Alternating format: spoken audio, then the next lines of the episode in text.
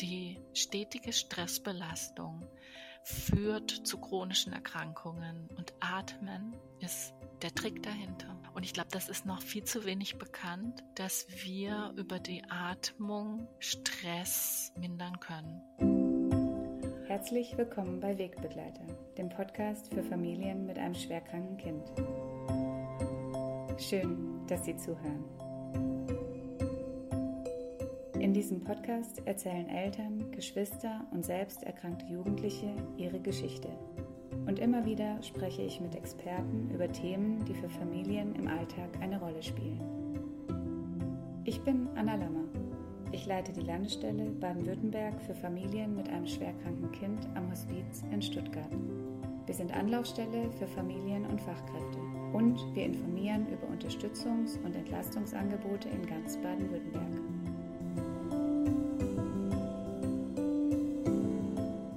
Manchmal tut es einfach nur gut, eine Stimme zu hören. Melden Sie sich. Wir freuen uns auf Sie. Einfach achtsam. Das ist heute das Thema im Podcast Wegbegleiter. Achtsamkeit ist in aller Munde und mich interessiert, ob und wenn ja, wie Achtsamkeit vielleicht auch für Familien mit einem schwerkranken Kind eine Ressource sein kann. Um dem Thema auf den Grund zu gehen, habe ich Susanne Haller eingeladen. Sie leitet die Elisabeth Kübler-Ross Akademie bei uns am Hospiz Stuttgart. Die Elisabeth Kübler-Ross Akademie ist eine der wenigen Anbieter in Deutschland, die sowohl die Erwachsenenpalliativversorgung, die Kinder- und Jugendpalliativversorgung und die Trauerbegleitung im Angebot hat. Was ich an der Akademie bzw. an den Menschen, die dort arbeiten, besonders schätze, ist der offene, neugierige und wache Blick für neue Themen und aktuelle Studien in der Hospiz- und Palliativ-Care-Kultur. Und Achtsamkeit ist eines dieser Themen. Aber jetzt erstmal herzlich willkommen, Susanne Haller. Schön, dass du da bist. Ja, vielen Dank, liebe Anna. Vielen Dank auch für deine Einladung. Ja, sehr, sehr, sehr gerne. Ja, ähm, bevor wir an das Thema Achtsamkeit starten, möchtest du dich zu Beginn einfach kurz vorstellen, ein paar Worte zu dir sagen, dass die Hörerinnen und Hörer dich als Person so ein bisschen wahrnehmen können? Mhm, gerne. Also, ich bin die Susanne Haller und ich arbeite schon viele Jahre hier im Hospiz in der Fort- und Weiterbildung. Und ich glaube, das Wichtige ist, dass mir die Menschen, die in der Gesundheitsversorgung arbeiten, sehr am Herzen liegen.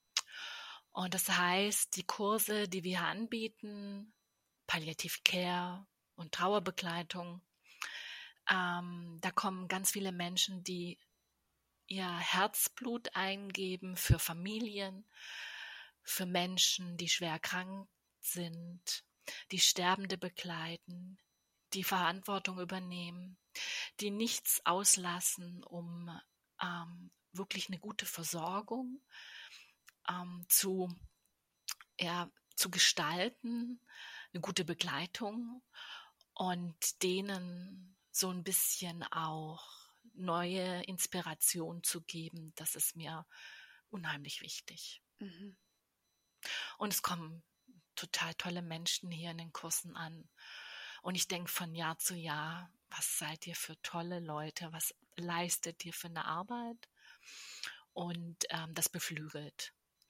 Und auf der anderen Seite sitzen wir hier im Kinderhospiz und ähm, wir haben natürlich Kontakt zu den Kindern, die kommen, zu den Jugendlichen und zu deren Familien. Und da beobachte ich auch, was die leisten, pflegende Angehörige nochmal. Ich selbst war mal auch pflegende Angehörige. Mein Vater ist verstorben, auch im Hospiz, das ist schon lange, lange her. Und das prägt und das macht was mit einem. Und auf diese Dinge zu schauen, auch mit den Menschen und zu reflektieren, das ist so mein Anliegen. Mhm. Darf ich fragen, ähm, was, also nur kurz so ein bisschen zu deinem Werdegang. Du bist ähm, Pflegefachkraft oder wie? wie ähm also ich ähm bin noch ähm, alte examinierte Krankenschwester mhm. tatsächlich. Mhm. Und ähm, ich bin in den Beruf gegangen, weil ich einen kranken Vater hatte. Mhm. Das war in meiner ähm, Jugendzeit, als es klar war, dass er auch sterben wird an der Krankheit. Und das hat mich natürlich tief geprägt. Ja. Und dann ist er auch verstorben, als ich in der Ausbildung zur Krankenschwester war. Und dann bin ich relativ schnell auch, also ich habe ihn auch damals im Hospiz angemeldet und bin auch relativ schnell dann nach meiner Weiterbildung ähm, in die Palliative Care Ausbildung gekommen zu mhm. Professor Christoph Student, der Pionier, einer der Pioniere in Deutschland, äh, der mich ausgebildet hat am Hospiz Stuttgart. Ähm, er war damals Gesamtleiter des Hospiz Stuttgart. Und das hat mich natürlich auch beruflich sehr geprägt. Also Christoph Student und dann ähm, in der Akademie bin ich gelandet durch die Anne-Dore Napiwotsky, die damals in meinem Kurs war und wir eine tiefe, innige Freundschaft haben und sie mich dann später gefragt hat, ob ich mir vorstellen könnte, mit ihr in der Akademie zu arbeiten. Und das konnte ich dann nur mit Ja beantworten. Mhm. Und ich hatte damals schon ähm, die Ausbildung zur personenzentrierten Beraterin beim Institut hier in Stuttgart. Da war noch der Reinhard Tausch, Professor Reinhard Tausch am Leben. Und von mhm. ihm habe ich auch gelernt. Die haben mich auch geprägt, die Ausbilder dort. Und ja, dann habe ich mich immer weitergebildet hier im Bereich Palliativ Care. Und ich bin jetzt zusätzlich auch Supervisorin und habe noch äh, verschiedene andere Weiterbildungen, wie jeder in seinem beruflichen Leben ja auch viel noch dazu mhm. lernt. Also immer noch eine Blume dazu. Mhm. Voll mhm. Blumenstrauß. Ja, also es lohnt sich jetzt gar nicht, das aufzuzählen. Wir sind auf das heutige Thema Achtsamkeit gekommen, weil du mir von einer Studie zu Optimismus bei älteren Frauen erzählt hast. Ja, ich bin ein absoluter Fan der Achtsamkeit, müssen alle Kurse durch. ähm, mein Oberbegriff ist Innehalten als Teil der Arbeit oder auch Innehalten als Teil der Tagesstruktur. Vor allem Achtsamkeit für die, die sich um andere kümmern. Und ähm, ich bin so begeistert von Achtsamkeit, äh, weil das so einfach ist. Deshalb mhm. heißt unser Podcast ja auch einfach achtsam. Genau. Ja, und diese Studie, ähm, die du jetzt schon erwähnt hast, ist eine Studie aus Amerika, die kommt aus Boston. Ähm, und die haben Optimismus bei Frauen untersucht, und zwar ähm, eine lang angelegte Studie war das. Und da kamen 2020 ähm, nochmal gewisse Ergebnisse raus. Die werden die auch mal weiterführen. Und was ich so schön fand, dass Optimismus, also die Erwartung, dass gute Dinge passieren werden, sich als vielversprechendes Gesundheitsgut herausgestellt hat.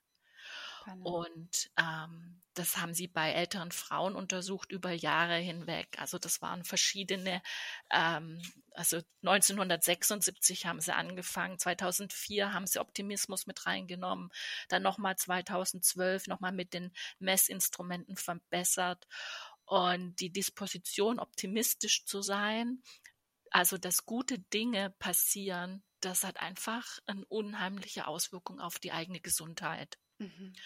Und das Tolle ist, dass zum Beispiel durch Verhaltenstherapie Optimismus auch wirklich geübt werden kann und ähm, dass Optimismus auch immer mit gesünderem Verhalten in Verbindung gebracht werden kann und auch ähm, chronische Erkrankungen reduzieren können. Also das sind so extreme ähm, Ergebnisse, die daraus kamen, die sich einfach sehr gut angehört haben. Was ich spannend finde natürlich, dass die Amerikaner auch noch mal zwischen weißen und schwarzen Frauen Untersuchungen hatten. Das habe ich erst auch noch mal so ähm, erlebt, wie wichtig da auch noch mal der Blick drauf ist. Wir wissen alle, was Covid auch gemacht hat in mhm. verschiedenen Ethnien. Ähm, und ich habe in Harvard auch ähm, eine kleine Weiterbildung besucht ähm, da hat man einfach auch nochmal die Gesundheitsunterschiede ganz stark auch ähm, erlebt. Mhm. Mhm. Ja, und das bei ähm, älteren Frauen, ähm, wie soll ich sagen, dass es wirklich so ist, dass die Gesundheit und damit auch ähm, in Verbindung gebracht wird mit Optimismus. Das ist so die Diskussion der Studie und rauskam einfach auch, ähm, dass ähm, wir in verschiedenen Populationen, also in verschiedenen Edien, verschiedenen Kulturen, wenn man da ähm, Interventionen anbieten kann zu Optimismus, weil das Tolle ist, Optimismus kann man auch lernen, gerade durch diese kognitiven ähm, Verhaltens, also ich würde jetzt nicht sagen Therapien, aber vielleicht so Übungen. Mhm, mh. Ja, also zum Beispiel, das werde ich vielleicht nachher noch ausführen, was wir auch mit ACT gemacht haben. Ja, dass es wirklich auch ein, ja, ein gutes Altern werden kann. Mhm. Habe ich also, mich so deutlich ausgedrückt? Absolut, absolut. Wenn ich es richtig verstanden habe, ist eigentlich so die Essenz, dass zum einen eine optimistische Grundhaltung sich positiv auf das, den Gesundheitszustand oder das Wohlbefinden auswirken kann. Und zum anderen auch, dass ähm, eine optimistische Haltung oder Optimismus an sich auch geübt werden kann. Also genau. sprich, ähm, Autobahnen im Gehirn sozusagen angelegt werden können, dass man ähm, ja seinen Blick auch, auch umlenken kann. Ja. Ja, total. Und du kannst auch ähm, zum Beispiel deine Balance da auch ein bisschen ähm, immer wieder ausgleichen. Mhm. Ja, also so auch dein, ich würde jetzt sagen Prep Talk, ja, also so dich anfeuern, also mit Selbstgesprächen. Yeah. Nicht immer alles schlecht machen, ja, das auf jeden Fall minimi minimieren. Wir sind so gut, dass wir immer sagen, oh, wie das wieder gelaufen ist, das war nicht gut. Also zum Beispiel, wenn ich im Pflegeteam Supervision mache, wow, wir haben nicht geschafft, dies und jenes. Mhm. Das ist dann immer großes Thema und dann den Blick auf den Blumenstrauß zu wenden und zu sagen, aber guckt mal, was ihr alles möglich gemacht habt. Schön. Ja, also ähm, ihr habt den Angehörigen noch einen Abschied ermöglicht. Ähm, der Angehörige konnte noch die Hand halten, konnte noch sagen, ich liebe dich. Ähm, die starken Schmerzen habt ihr mit eurer Symptomlinderung in den Griff bekommen. Also solche Dinge, ne? Ja. Also wirklich so ein bisschen zu gucken, dass dieses ähm, ähm, äh, ich weiß nicht, jetzt kommt diese Vorurteil im Schwabenland auch hoff, häufig äh, gesagtes äh, bloß nicht loben.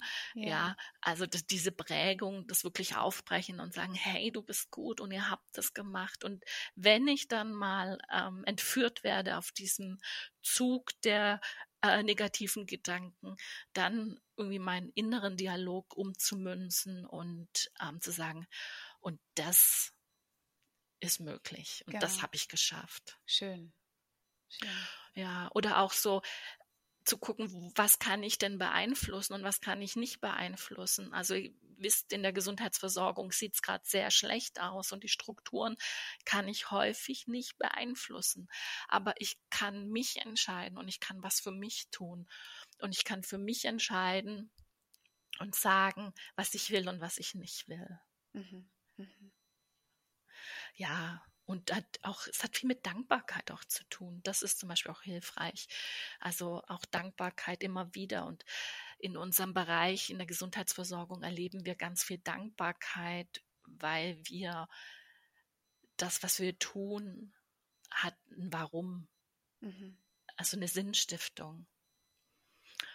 Ja, und was natürlich immer hilfreich ist, ich weiß nicht, ob du die kennst, diese Glückstagebücher mhm, oder einfach zum Schluss aufschreiben, was ist denn heute schön äh, gewesen, was ist mir heute gut gelungen. Wofür bin ich dankbar? Wofür genau. bin ich dankbar? Also diese kleinen täglichen Mini-Reflexionen, das ist, gehört natürlich auch zur Achtsamkeit, ja, das macht mich natürlich mehr, ähm, mehr dankbar und ähm, schreiben das, da gibt es so ein schönes Zitat von der Hertha Müller.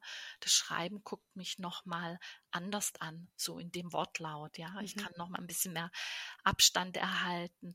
Und es gibt auch Untersuchungen zum Schreiben, wie wichtig das ist, dass das auch wirklich ähm, entlastend ist. Ja, ja. Rausschreiben einfach. Mhm. Genau. Und mehr lächeln das hilft natürlich auch mehr optimistischer zu werden. Tatsächlich. Also, ja. Genau. Kennst du diesen, ähm, den, diesen Cartoon mit ähm, von den Peanuts ist, glaube ich, oder von Charlie Brown mhm. und der so eben so stell dich mal hin, lass deinen Kopf hängen, deine genau. Schultern hängen, deine Arme hängen. Und jetzt sag, ich bin richtig glücklich. ja, ich glaube, ich habe sogar diesen Cartoon schon in einer Präsentation mal gehabt vom Unterrichten. Ja, und einfach auch ähm, Kindness praktizieren, also Danke sagen, nett sein. Das macht natürlich, diese positive Energie macht was mit uns. Und Absolut. das ist wirklich untersucht, ja. Ja. Ja, also es, Absolut, äh, ja. Ich erinnere mich gerade, letzten Sonntag war ich noch bei uns hier ähm, beim Bäcker und war ewig lange Schlange und mega viel los. Und ich war dann irgendwann dran und dann habe ich halt meine Sachen bestellt. Und beim Zahlen habe ich dann noch zu der Dame hinter der Theke gesagt, und danke, dass Sie heute arbeiten. Mhm. Und sie hat von unten hoch, sie hat mich dann angeschaut, hat mich angestrahlt und hat gesagt, gerne. Und hinter mir die Frau hat dann auch so gelacht und hat gesagt, ja, danke. Und das war so ja, ein, so ein, schöner Moment einfach. Ja. Und so, der so die Routine gebrochen hat irgendwie. Und alle waren kurz so ein bisschen so, Hö? Mhm, genau. Und auch dieses, ja, dass ich mich bewusst dafür entscheide, die guten Dinge im Leben wahrzunehmen. Ja. Schön. Mhm. Du hast es ähm, vorhin schon ganz kurz angesprochen, ähm, den Ansatz ACT, also mhm. die Akzepta Akzeptanz- und Commitment-Therapie. Seit mhm. einiger Zeit beschäftigt ihr euch an der Akademie ja auch mit diesem Ansatz. Ähm, was genau verbirgt sich dahinter in ein paar Sätzen, falls überhaupt möglich? Ja, klar. Also vielleicht will ich noch mal woanders ansetzen. Und zwar, wir hatten fast drei Jahre lang eine Pandemie in Deutschland. Und nicht nur in Deutschland, sondern auf der ganzen Welt. Und alle, die in der Gesundheitsversorgung aktiv sind, waren betroffen davon. Die haben gearbeitet, die waren nicht im Homeoffice, die waren nicht zu Hause, sondern die haben sich täglich mit dem Thema auseinandergesetzt. Ja. Und ähm, ich ähm, ja, mache so eine, eine Ausholung. Ich hole so aus. Gern. Weil ähm, ich habe das erlebt in den Kursen. Ähm, der Palliativ-Care-Bereich ist ja einer der Bereiche der Gesundheitsversorgung, die eine gute Teamstruktur haben, die ähm, gute Self-Care schon praktizieren, weil das zu dem Bereich gehört. Und zudem habe ich viele Menschen erlebt, die natürlich nicht nur aus den Bereichen kommen, sondern von Intensivstationen, aus Pflegeheimen, ähm, aus allen sämtlichen Abteilungen der Gesundheitsversorgung, auch die ambulant Tätigen, die ja überhaupt keine Schutzkleidung am Anfang hatten. Ja. Ja, also alle die sind bei mir gemischt angekommen und ich habe das beobachtet. Zuerst war natürlich alles so in diesem Schockzustand. Mhm. Und dann haben die angefangen zu arbeiten und geholfen. Und dann haben sie gearbeitet und gearbeitet nach dem Protokoll mit Mundschutz, mit Schutz, mit diesem, mit jenem. Ja. Und wir haben getan. Und dann ist jetzt die Pandemie vorbei und wir haben das wirklich geschafft. Und es ging sehr schnell zurück zu Business as usual. Mhm. Und alle Traumatisierungen, alle ähm, berührenden oder auch, also es gibt äh, natürlich verschiedene Kategorien, bevor eine Traumatisierung einschneidet, aber es, ich habe viel gehört in den Kursen, sie haben mir viel berichtet, was sie erlebt haben. Und ähm, dieses Zurück zu Business as usual ähm, das ist wichtig und auch normal menschlich. Und zudem macht das was mhm. mit allen. Das heißt, wir als Beispiel erleben in den Kursen in den letzten Jahren ein hohes Erschöpfungspotenzial von Pflegekräften. Und dann gehen ja natürlich viele aus dem Beruf, weil sie es nicht ja. mehr schaffen. Ja. Und dann habe ich mir damals überlegt, es sind so tolle Leute, die so viel geschaffen haben. Und es, nirgends wird irgendwie was überlegt. Und es gab genug Studien, dass wir wirklich die Gesundheit für die Gesundheitsversorgenden ähm, äh, unterstützen müssen, steigern müssen. Allein der Beruf gibt ja schon viel Stress. Wir erleben ganz viel Leid Wir sehen viel Leid, wir begleiten viel Leid und es braucht was, dass die Menschen im Beruf bleiben können. Mhm. Und ähm, es passiert natürlich nichts, weil es dafür keine Strukturen gibt. Und wir als Akademie, wir haben die Möglichkeit, außerhalb der Institutionen was anzubieten. Mhm. Deshalb die Achtsamkeit, die auch in jedem Kurs geübt wird. Manche mögen es mehr, manche weniger. Und dann sagen sie halt, sie machen es für Frau Haller. also, und ähm, damit habe ich mir überlegt, was können wir machen, damit die Menschen wieder spüren, dass sie auch psychisch flexibler werden, dass ähm, sie wieder arbeiten können mit Freude, dass es ähm, einfach eine wichtige Prävention gibt, ja. Also es gibt tolle Studien zur Achtsamkeit, wie wirkungsvoll das ist. Also angefangen mit John Krapazin, das sagt er ja auch was. Yeah. Es gibt achtsamkeitsbasierte Behandlung für posttraumatische Belastungsstörungen, die wirklich neurobiologische Beweise bringen. Also wir werden in der Neurobiologie auch immer besser mit Posttraumatic Growth und also das heißt, dass, ähm, dass wir auch ein posttraumatisches Wachstum haben, wenn wir die richtige Unterstützung haben. Also es gibt Erkenntnisse, dass die Achtsamkeit basierenden Therapien einschließlich MBSR also das, was wir von Jon Kabat-Zinn kennen, mhm. äh, Meditationen, Entspannungen, Mantra-Wiederholungen, Ansätze sind für die Reduzierung von äh, posttraumatischen Belastungsstörungen, ja. Symptomen. Ja, also da gibt es Belege dafür zur Verringerung oder zur Vermeidung oder dass ja. es zur Verbesserung kommt. Das heißt, Prävention und aktives Management haben unbedingte Priorität an die Menschen, die einfach viel gegeben haben von sich. Das heißt, schlussendlich mindert es Depressionen und hat immer Einfluss auf die Arbeit. Mhm. Und das heißt, eigentlich haben wir alle die Wichtigkeit, Selfcare zu praktizieren und zu fördern also in der Arbeit oder auch im Privaten und auch proaktiv Maßnahmen zur Prävention und für Intervention zu ergreifen. Und das wollte ich mit dieser ACT-Studie, mit diesen ACT-Interventionen einbringen. Mhm. So, das war mein Vorwort. Ich, ich, bin total ähm, begeistert.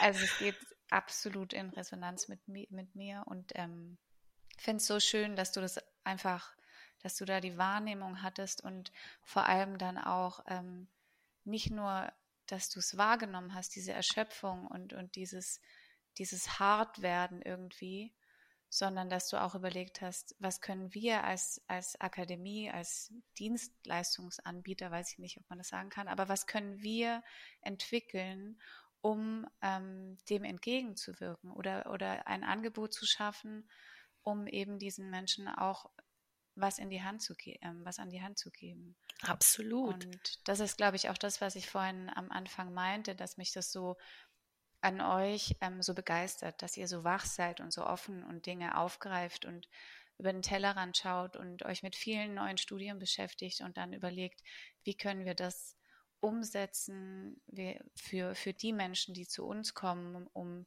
ähm, sich weiterbilden zu lassen, ausbilden zu lassen. Und das auf eine ganz frische, junge, ähm, lustige, glaube ich, humorvolle Art. Also wenn ich bei euch vorbeischaue in der Akademie, habe ich immer das Gefühl, wir haben alle ganz viel Freude und Spaß an der Arbeit. Absolut. ja, ja, doch, danke dir. Also ACT, das heißt ja ähm, Acceptance Commitment Therapy. Mhm. Also das heißt, das hat was mit Akzeptanz zu tun, es hat was mit dranbleiben zu tun und das ist eine Therapieform, die auch in diesen ko kognitiven Verhaltenstherapien ähm, Einfluss hat. Und ähm, bei ACT haben wir das dann genannt ACT Now für Caregiver und Caregiver meinten wir erstmal die, die in der Gesundheit Versorgung arbeitenden Pflegekräfte, Ärzte, soziale Arbeit, Sozialpädagoginnen, wer auch immer sich dort tummelt und dort viel leistet. Mhm. Und das, wir haben Intervention genommen. Also ich kann keine ACT-Therapie machen. Nur ACT ist so schön, weil das heißt ja, mach was. Ja. Ne? Also dieses ähm, hat einfach Komm auch schon diesen, ja genau Handel, Handel jetzt, ja.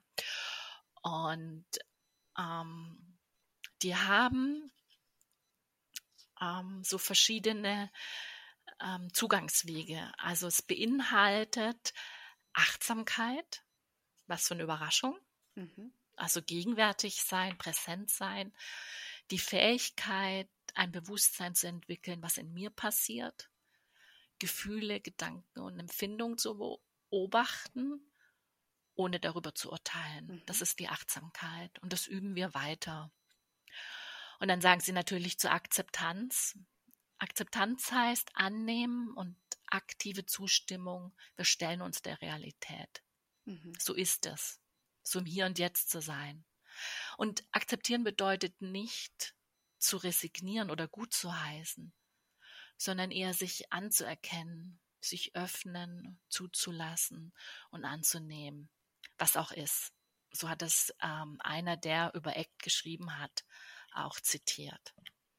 Also Akzeptanz ist nicht Resignation. Mhm. Ganz wichtig, ja. Ja. Und schwierige Gefühle und Gedanken sind ein unvermeidbarer Teil des Lebens. Und das hat ja auch mit unseren Glaubenssätzen und Prägungen zu tun. Und wir schwimmen durch einen Strom von Gedanken und Gefühlen. Und ich glaube, das Wichtige ist so, bei der Akzeptanz es nicht zu bewerten. Ja. ja. Ähm, ich kann mir sagen, wenn ich zum Beispiel aufgeregt bin, wenn ich Angst habe, wenn ich Anspannung in mir spüre, ah, ich mag das Gefühl nicht, aber ich akzeptiere es im Moment. Mhm. Und, und schon allein dadurch werde ich freier. Ja, ich wollte es nur sagen und kann vielleicht auch wieder durchatmen. Genau. Und ähm, vor allem lass es zu. Also, weißt du, mach nicht, verkrampf nicht und will es wegmachen, sondern öffne mich auch für diese unangenehmen Gefühle. Und dadurch entsteht ja dann ähm, auch die Möglichkeit für dieses Gefühl weiter zu fließen, sage ich jetzt mal. Ja, das ist eine äh, schöne Metapher dafür, das weiter zu fließen. Manchmal kann es auch ausfließen. Mhm, mh. Und ich bin nicht 24 Stunden das Gefühl. Genau. Und das ist so, glaube ich, manchmal ein ganz wichtiger kognitiver Prozess, zu spüren, das Gefühl. Und ich habe es gespürt und dann ist es vorbei. Ja. Und das finde ich ja ähm, auch eigentlich was ganz Gutes. Absolut.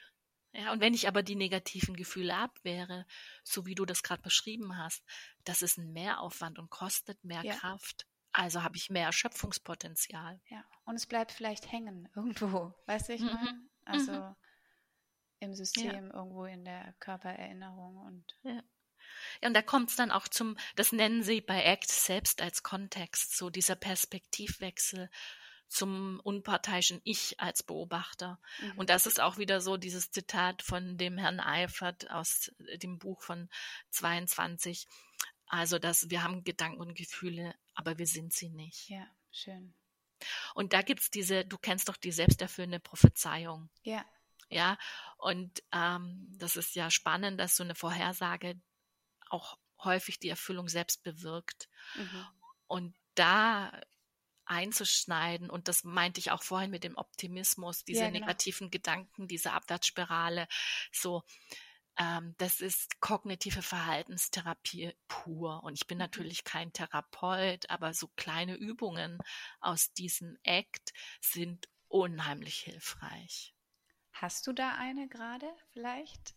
Also Act liebt Metaphern, ja, und ähm, beispielsweise kann man sich vorstellen, wenn man ähm, so Angstgefühle hat, zu überlegen, so vielleicht ist das so wie eine Art, ach, ich also du stehst im Pool und du kennst doch den Wasserball. Mhm. Und du willst den Wasserball unter Wasser drücken. Und das kostet ja dich unheimlich viel Kraft, diesen Wasserball im Unterwasser zu drücken. Mhm. Und dann so diesen Wasserball ähm, einfach loszulassen und treiben zu lassen. Ja, was passiert dann? Schön. So vielleicht, kann man das vielleicht so, ich als Beobachter und, und ähm, das ist zum Beispiel, finde ich, eine ganz schöne Metapher mit dem Wasserball. Mhm. Und zeigt auch, wie viel Energie es kostet. Ja, also ein Wasserball oder ein Ball überhaupt unter Wasser zu drücken, das ist echt hammeranstrengend. Und dann doppst du auch wieder hoch, ne? Ja, genau. Ja. Und schlägt vielleicht sogar ins Gesicht. ja, genau. Ja, also so, und natürlich gibt es viele Dinge aus den, unseren Prägungen. Aber ich erzähle gleich, was wir noch in ACT äh, gemacht haben, was ich total spannend fand, weil wir haben da nicht nur Interventionen rausgenommen, sondern auch noch mal ähm, was reingenommen. Aber ich will erst mal noch sagen, kognitive Diffusion ist das ja auch. Also ich sage mir, oh, ich bin schon wieder so dick geworden. Mhm. Und dann ist so die kognitive Diffusion, ah, du hast gerade den Gedanken, ähm, dass du dich vielleicht nicht wohlfühlst und dass du dich vielleicht aufgebläht fühlst und dick fühlst, ja. Und ähm, du bist es aber nicht. Verstehst du? Mhm. Mhm. Ich, ist ein bisschen schwierig, das zu erklären, aber ich finde so, dass so eine innere Flexibilität, ja, so Bewertungen von Gedanken und Erinnerungen nicht mehr so stark auf ein Selbst wirken. Mhm. Mhm. So. Also heißt Diffusion, dass ich es nochmal aus einer anderen Perspektive betrachte, die Situation? Ist, ja, so Gegenteil von Fusion. Also, dass ich alles zusammenknull, sondern dass ich meine Gedanken so ein bisschen auseinandernehme, so, damit ich meine Verstrickungen und mit den eigenen Gedanken und Gefühlen so ein bisschen befreien. Okay. Mhm. So ein bisschen. Mhm. Und dann arbeitet ACT ganz viel mit Werten. Oh, und die Klärung von Werten ist unser Kompass, wofür soll mein Leben stehen. Und das wollte ich jetzt gerade erzählen in unserer Caregiver Act Geschichte, die Werte waren für die meisten augenöffnend nochmal. Warum mache ich den Job? Was ist ja. mir wichtig im Job? Was ist mir auch wichtig? Wo korreliert mein Job mit meinem Familienleben beispielsweise? Mhm. Was möchte ich in meinem Leben? Und das ist ja im Palliativ-Care-Bereich auch total dankbar, weil wir ja häufig mit unseren Werten abklären können, was am Ende des Lebens vielleicht wichtig ist. Ja, ja. Das wollte ich gerade sagen. Es kann ja auch sein, dass ich verschiedene Werte, Ziele oder Werte verfolge in den unterschiedlichen Bereichen. Also beruflich kann ich vielleicht andere Werte haben, als es zum Beispiel in meinem Privatleben. Und ähm, dann aber auch vielleicht mal zu gucken, so übergeordnete Werte, die so für mein Leben stehen sollen. Und wann kollidieren die vielleicht, so wie du es gerade gesagt hast, miteinander? Absolut ähm, wichtig. Und auch zu, eben, weil oft hat man sich das, glaube ich, gar nicht bewusst gemacht und merkt nur diese innere Zerrissenheit und Anspannung, ja. weil ich, keine Ahnung, schon wieder so lange auf der Arbeit bin und zu Hause sitzt mein Partner, meine Partnerin, Frau, Mann und, ähm, und ich merke, irgendwas stimmt nicht, obwohl ich mich für einen Wert einsetze, aber dann vernachlässige ich den anderen und kriege das aber gar nicht gegriffen, was jetzt gerade, genau, was mich so, ja, so zermürbt irgendwo oder zerreibt. Und das war der springende Punkt bei ganz vielen, sich nochmal den Werten klar zu werden und die auch nochmal zu priorisieren. Mhm. Und damit, wenn ich mir dann klarer bin über meine eigenen Werte, kann ich auch für die mehr einstehen. Und das ist das Commitment, also von ACT, dieses C, Commitment, ja. das heißt so viel wie dranbleiben, Bereitschaft für sein eigenes Handeln haben und dass mir die Werte wichtig sind und von zentraler Bedeutung, was mich antreibt, ja. Und das ist so ein Kompass für mich und die sollen mir auch so ein ähm, engagiertes Handeln mitgeben. Das heißt, einige von dieser kleinen Studiengruppe haben tatsächlich ihren Job gekündigt und haben woanders angefangen. Mhm. Weil sie gemerkt haben, so ist es nicht mehr vereinbar mit meinen Werten. Beispiel, ich bin Mutter von drei Kindern. Ich arbeite gern. Mir ist Karriere auch wichtig. Und meine Wertekollision ist, dass ich viel arbeite und eigentlich will ich eine gute Mutter sein. Mhm. Und dann muss ich natürlich gucken, was verstehe ich unter einer guten Mutter. Ja, ja.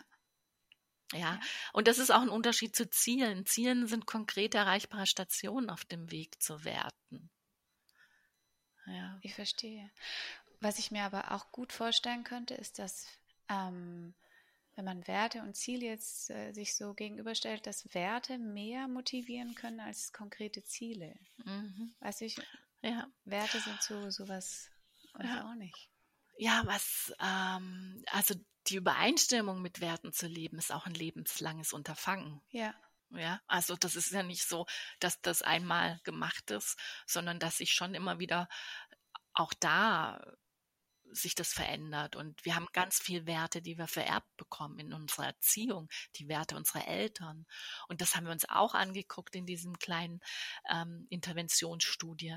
Und das war also Augen öffnet und spannend und Super auch toll. Cool. Spannend, spannend, spannend. Wie lange habt ihr diese Studie, wie lange ging die Studie? Es war eine geschlossene Gruppe?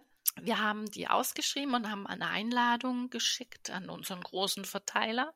Haben sich viele gemeldet, viele auch mit dem Wunsch nach einem Online-Format. Und dann haben wir eine gute Mischung gemacht. Also es waren ähm, Ärzte, Ärztinnen dabei, Pflegekräfte aus verschiedenen Settings und auch eine Sozialarbeiterin.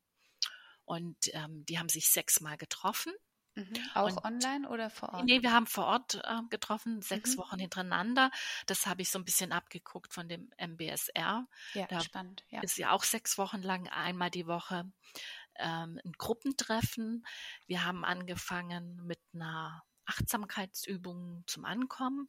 Dann haben wir ein Thema erarbeitet. Das habe ich zusammen mit einer Kollegin gemacht, diese Abende. Ähm, und dann haben wir zum Schluss auch wieder eine Achtsamkeitsübung gemacht, so eine geführte Meditation. Und das haben wir natürlich vorher mit entsprechenden Fragebögen ähm, also überhaupt bevor die Intervention angefangen haben, haben sie große Fragebögen gehabt. Jeder Gruppenabend haben wir ähm, danach mit einem Fragebogen evaluiert. Und dann nochmal haben wir uns zum Schluss getroffen zu Fokusgruppen. Das ist so ein Zusammensitzen in zwei, Kleider, ähm, zwei Kleingruppen, wo sie dann auch nochmal zu bestimmten Fragen diskutiert haben, mhm. wie es ihnen ergangen ist und was für sie wichtig war.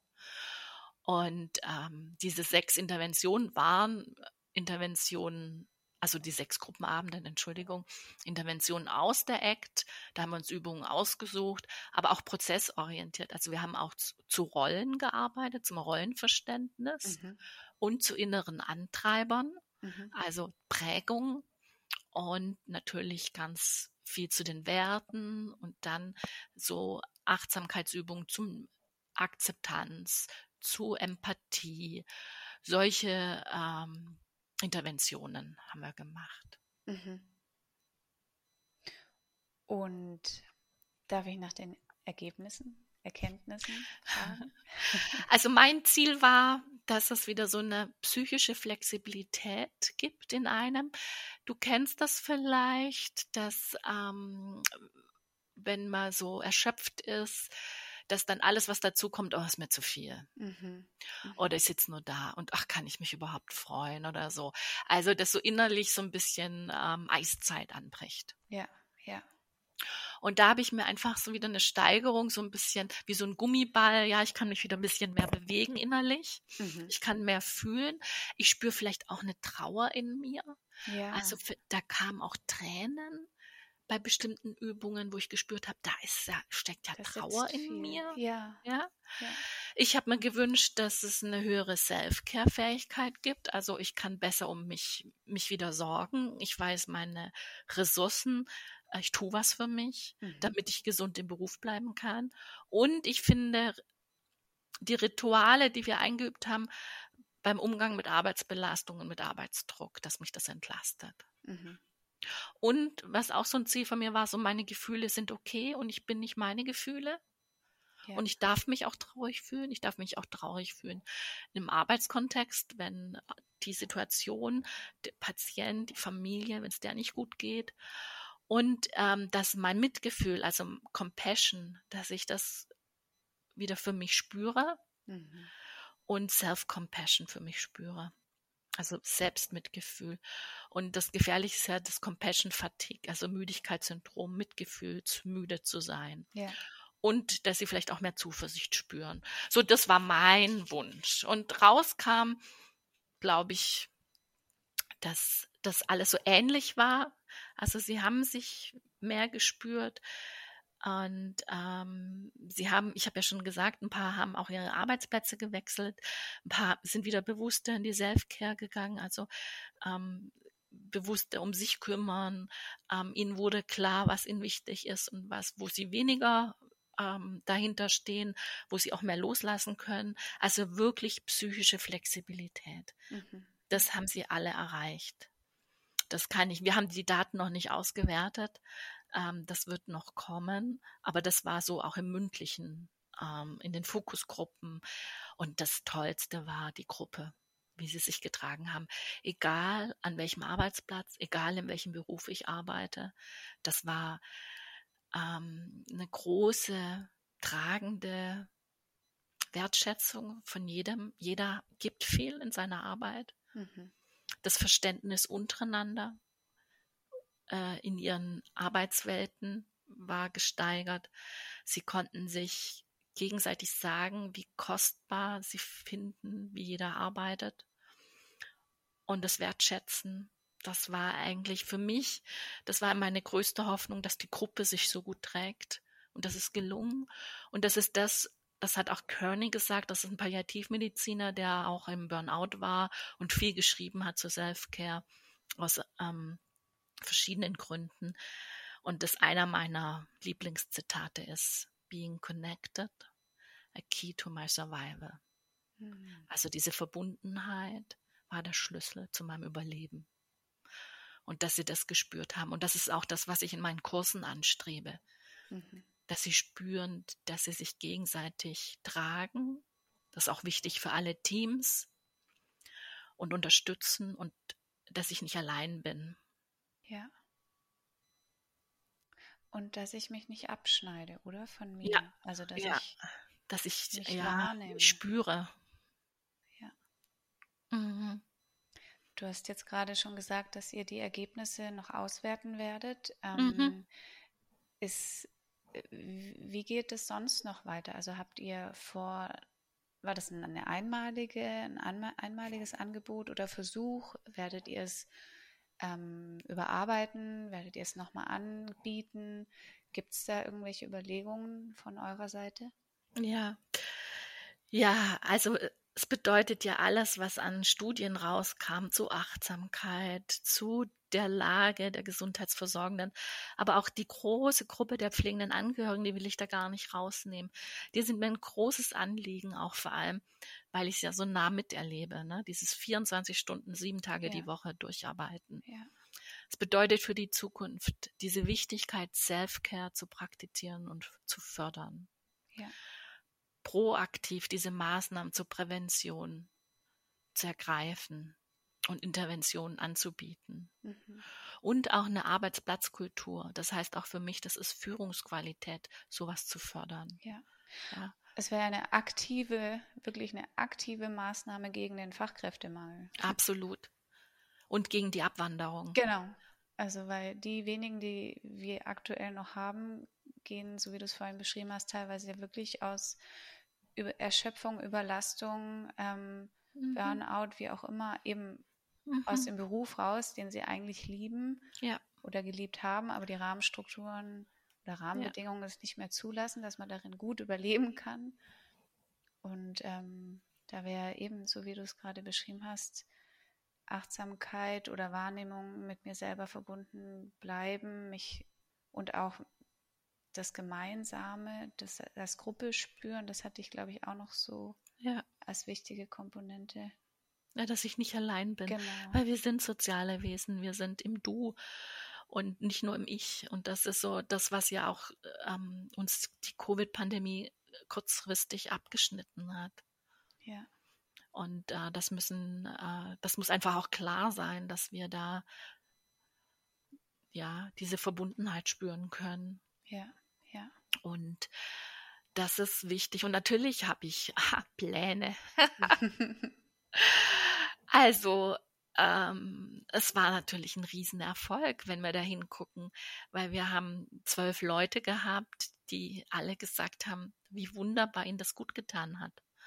Und wir haben uns danach noch zwei, dreimal weiter getroffen. Jetzt im Sommer ist es ein bisschen ausgedünnt, weil es natürlich auch sehr heiß war. Und auch andere Termine kommen, weil diese sechs Wochen sich mal freizunehmen am Stück, das ist schon auch ein Commitment, also dieses Dranbleiben. Ja. Und wir wollen das wieder anbieten und ähm, wir haben das, wir werden das aufnehmen, weiter anbieten.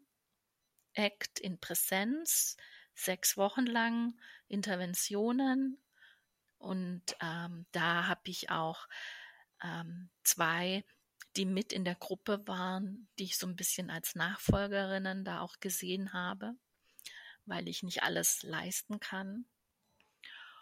Und dann werden wir eine achtsame Pause. Wir wissen noch nicht genau den Titel oder wir bleiben bei einfach achtsam. Es wird ab Januar, ab dem 9. Januar von 14.30 Uhr bis 15 Uhr einen Link geben zum Anklicken. Da gibt es eine Achtsamkeitspraxis, 20 bis 30 Minuten jede mhm. Woche, jeden Dienstagnachmittag. Das wird ein Webinar sein, wo man mit dem Link reinkommt, wo keine Kamera dabei ist. Wir werden das aufnehmen und später dann auf YouTube veröffentlichen. Mhm. Dann im ersten Dienstag im Monat, also Februar beginnend, gibt es dann eine Verlängerung auf eine Stunde, wo man nochmal die Vertiefung hat und drüber spricht in der Gruppe. Auch ohne Kamera, eher mit, ähm, ich weiß nicht, ob du das weißt, ein Webinar kriegst du dann eine Sprecherlaubnis ja. und dass es dann so eine Art ähm, Austausch geben Sehr kann. Und dieses Angebot heißt Achtsam Pause und ist für pflegende Angehörige. Das heißt, ähm, für alle, die schwerstkranke Kinder, Jugendliche, junge Erwachsene versorgen oder ihre demente Eltern versorgen oder, oder, oder gedacht, genauso viel für alle, die in der Gesundheitsversorgung passen. Und gerade deshalb 14.30 Uhr bis 15 Uhr. Wir hoffen, das ist noch in der Mittagspause, im Mittagsschlaf. Und wir hoffen, dass es nach der Dienstübergabe eine mhm. Möglichkeit gibt, Handy aufzumachen, den Link anzuklicken und die halbe Stunde oder 20 Minuten sich Zeit zu nehmen, um zu meditieren und Achtsamkeitspraxis zu lernen. Das ganze Jahr 2024 durch wollen wir das anbieten und danach jeder, jeden Dienstag dann auf YouTube auch nochmal zum Nachhören, Angucken, Veröffentlichen. Sehr cool. Was ich auch gerade gedacht habe, eigentlich könntet ihr diese sechs Wochen, die ihr da gemacht habt, ähm, als Online-Kurs einfach einmal aufnehmen und dann kann man sich den für 39 Euro oder so einfach kaufen. Ja. Und jede Pflegekraft in, in Deutschland kann sich das einfach. Ähm, bisschen schwierig, weil wir haben auch Interventionen gemacht, ah. die sehr dynamisch waren ah, und wo man auch Partner braucht. Ja, verstehe. Ja. Mhm. So, also da waren auch schon ähm, und wir haben gemalt und also wir haben ganz viele, also oh, meine armen Kursteilnehmenden sagen immer, oh, jetzt muss ich schon wieder malen. Aber malen ist natürlich ein kreativer Ausdruck von Übungen, die sehr hilfreich sind, auch an ja. bestimmte Dinge, an Erfahrungen ranzukommen. Und das haben wir natürlich auch gemacht. Also online ist dieses Act, gibt's aber auch viele Interventionen, kann man mal recherchieren. Es gibt da auch viele Studien zu Act schon ähm, auch bei schwerer Erkrankung hilfreich. Gerade so Kurzzeittherapien äh, sind natürlich erfolgreich. Ähm, da gibt's von ACT viel, aber ACT gab es noch nicht so viel für Menschen aus der Gesundheitsversorgung sondern eher für kranke Menschen, für pflegende Angehörige. Also es gibt da viel auch online. Da muss ich nicht noch ein Angebot machen, sondern das Tolle war einfach, diese Gruppe zu spüren spürt man auch online. Aber wenn ich das allein mache, ist das nochmal anders. Und, ähm, und diese Aktivität, die wir machten, also wir haben auch, wir sind teilweise auch in anderen Räumen gewesen. Es war Partnerarbeit, es war Kleingruppenarbeit. Also da war ähm, ganz differenzierte Übungen. Ja, ja. Ja, verstehe. Ja, also so, dass, ja, und das wird also, wir werden auch eine Kick-Off-Veranstaltung machen zu dieser Achtsam-Pause ich sage das mal als Arbeitstitel. Mhm. Die wird im November sein, am 21. November von 14.30 Uhr bis 15 Uhr. Und ab dem 9.1. geht es dann jeden Dienstag los mit der Vertiefung ersten Dienstag im Monat, eine Möglichkeit zum Austausch und später dann auf YouTube, wobei der Austausch natürlich nicht auf YouTube ist. Ja. Der wird dann rausgeschnitten. Und dieses Angebot ist, wenn ich es richtig verstanden habe, auch für pflegende Angehörige. Ja, und also, kostenfrei. Sehr gut. Dann werden wir auf jeden Fall dann auch sobald es losgeht, ähm, kurz nach dem Intro beim Podcast Wegbegleiter darauf verweisen. Das wäre toll. Da würde ich mich ähm, drüber freuen. Also jeder, der, also ich meine, es kann ja auch irgendjemand, der Lust drauf hat, natürlich sich auch mit dem Link zuschalten. Ja, ja. Weil das wäre jetzt noch ähm, so zum Abschluss auch noch die Brücke für mich oder die, die, die Frage gewesen, ähm, weil das Thema oder die Themen Machtlosigkeit, Überforderung, Wut, Überlastung, ähm, das sind ja auch alles Dinge, die Familien kennen, die ein schwerkrankes Kind haben, beziehungsweise eben Absolut. ihr Kind schon seit so vielen Jahren pflegen. Mich würde es natürlich noch konkret interessieren, aus dem, was du jetzt erlebt hast, erfahren hast und durch deine Beschäftigung mit ACT und Optimismus, Achtsamkeit, was davon könnten Familien bzw. Eltern auf ihre Situation und ihr Leben übertragen? Ähm, so vielleicht auch ein paar konkrete kleine kleine Hinweise, die, die ich nur so für mich tun kann, ganz ohne Druck und auch ohne viel Geld auszugeben und die ich im Alltag ähm, anwenden kann, ohne dass ich gleich irgendwie in die Reha muss oder Geld für, ähm, für irgendwas ausgeben muss oder einmal die Woche zu einem, zu einem Therapeuten, Therapeutin gehen, einfach im Kleinen. Mhm. Also ich glaube, der erste Trick ist zu atmen mhm. und es bewusst zu machen.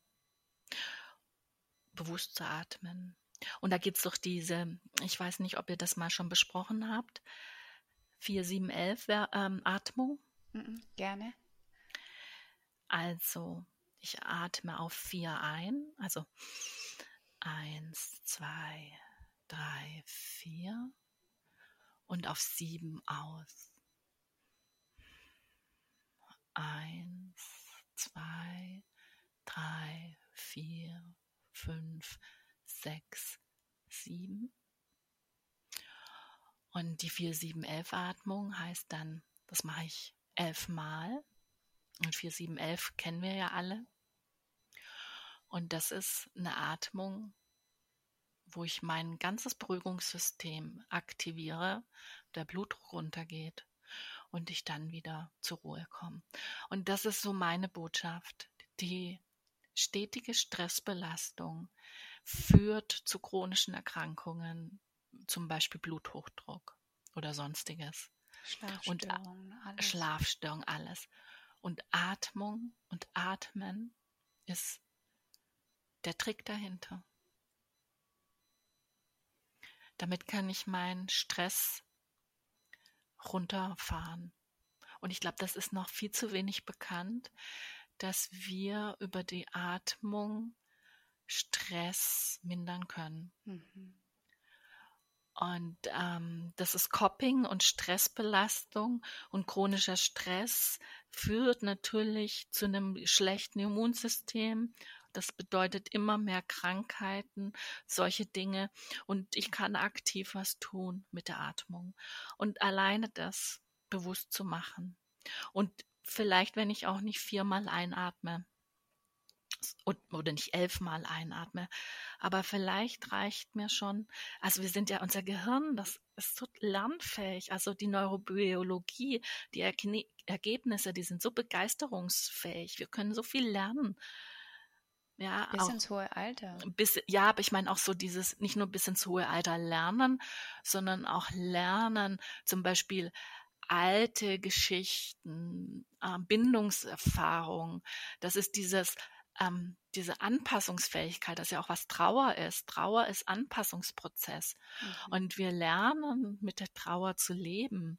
Und das schafft das Gehirn nebenher, diese neuen Wege, die Neuronen irgendwie, keine Ahnung, wie die das machen jetzt das wirklich. Neuroplastizität. Genau, auch das. Also da ist, und da diese Zuversicht zu haben und zu sagen, hey, ich schaffe das. Mhm. Zuversichtlich sein bedeutet, sich jeden Tag bewusst zu entscheiden, die guten Dinge im Leben wahrzunehmen. Und zu sehen vielleicht auch, hey, und heute haben wir einen guten Tag. Oder eine gute Stunde. Mhm. Und atmen. Wunderschön. Und spann den Boden, Bogen zum Anfang, ähm, zum Optimismus, dass man, dass es üben kann, trainieren kann. Mhm. Ja, ich habe noch eine kleine Bergmeditation mitgebracht, wenn ihr dann noch Lust habt. Das ist aus dem Buch von Gräf und Unser Mini-Meditation. Und das ist eine der Lieblingsmeditationen von unseren Kursen, wo sie immer alle sagen, oh, wie schön. Haben wir dafür noch Zeit? Dann haben wir die Zeit. also das bringt's, das innere Ruhe und Selbstbewusstsein. Und es geht darum, ähm, ja, dass sich sowas auch nochmal nach anfühlt. Und es heißt die Bergmeditation. Nehme deine Meditationshaltung ein. Mit geschlossenen Augen fällt dir die Übung, wie alle Visualisierungen, vor allem am Anfang vermutlich leichter. Richte nun deine Aufmerksamkeit für kurze Zeit auf deine Atmung.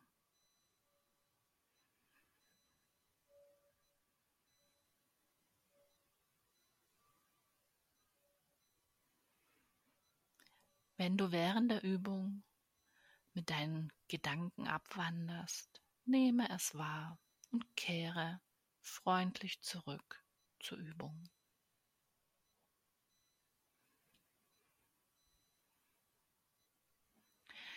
Lasse das Bild eines Berges vor deinem inneren Auge entstehen. Es muss kein Berg sein, den du kennst, kann es aber. Versuche, den schönsten Berg vor dir zu sehen, der dir einfällt oder den du dir vorstellen kannst. Schaue ihn genau an. Ist er hoch und spitz? Oder hat er ja einen breiten, langgezogenen Rücken? Überziehen ihn schroffe Felsen oder sanfte Hügel?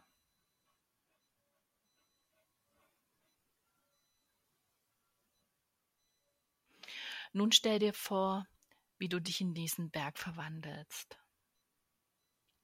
Dein Körper wird schwer und ruhig. Du sitzt gut geerdet auf deinem Platz.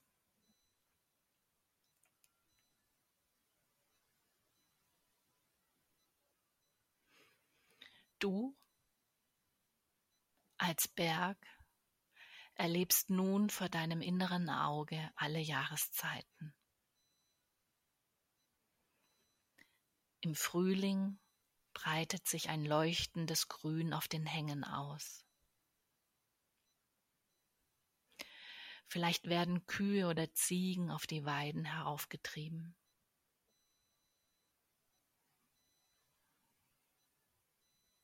Im Sommer strahlen bunte Blumen auf den Wiesen. Dann kommt der Herbst. Wind und Regen peitschen über die Felswände.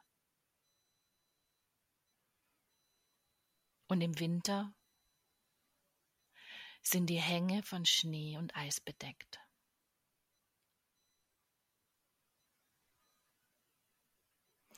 Und wie immer deine Jahreszeiten aussehen, versuche diese möglichst genau zu betrachten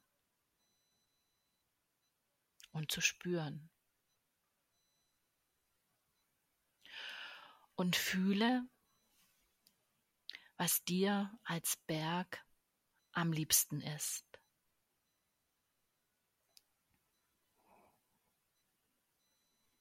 Wenn die Sonne dich wärmt, wenn Regen auf dich niederprasselt, wenn Nebel dich verhüllt?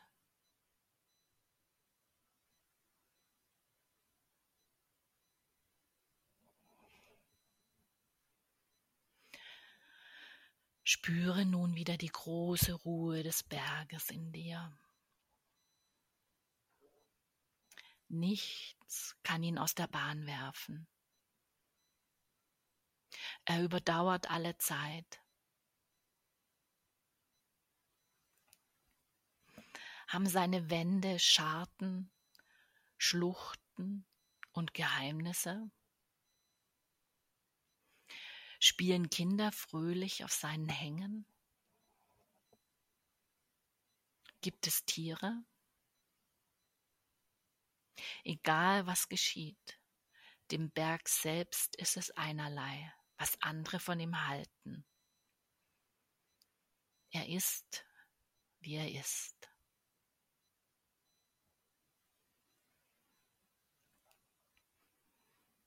Atme tief ein und dann lasse den Atem ausströmen. Versuch, Stärke und Ruhe des Berges mit in deinen Tag zu nehmen. So wie das Wetter nicht den Berg beunruhigt, hältst auch du den Sturm der Eindrücke und Emotionen stand. Nimm nochmal drei tiefe, nährende Atemzüge und kehre dann langsam in deinem Tempo zurück in deinen Alltag. Vielen Dank. Du hast gerade was für dich getan. Genieße es.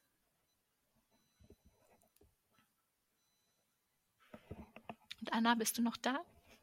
Ich bin gerade bei meinem dritten Atemzug. Okay. Vielen, vielen Dank. Das hat Spaß gemacht. Und ich durfte viel mitnehmen. Ja? Ja, sehr. Oh, also nochmal, Susanne, vielen, vielen Dank. Da war ganz, ganz viel dabei. Und ähm, ja, ich freue mich darauf, wenn es online geht und ähm, wünsche euch weiterhin einfach so viel Spaß am Ausprobieren und am neue Dinge entwickeln. und Danke dir. Einfach super.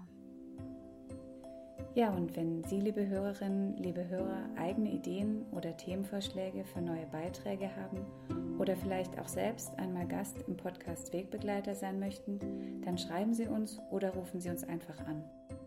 Alle Kontaktdaten finden Sie in den Show Notes oder unter www.landestelle-bw-wegbegleiter.de. Ich freue mich jetzt schon auf die nächste Folge und vielleicht lernen auch wir uns bald kennen. Ich freue mich auf Sie. Bis zum nächsten Mal. Ihre Anna Lammer.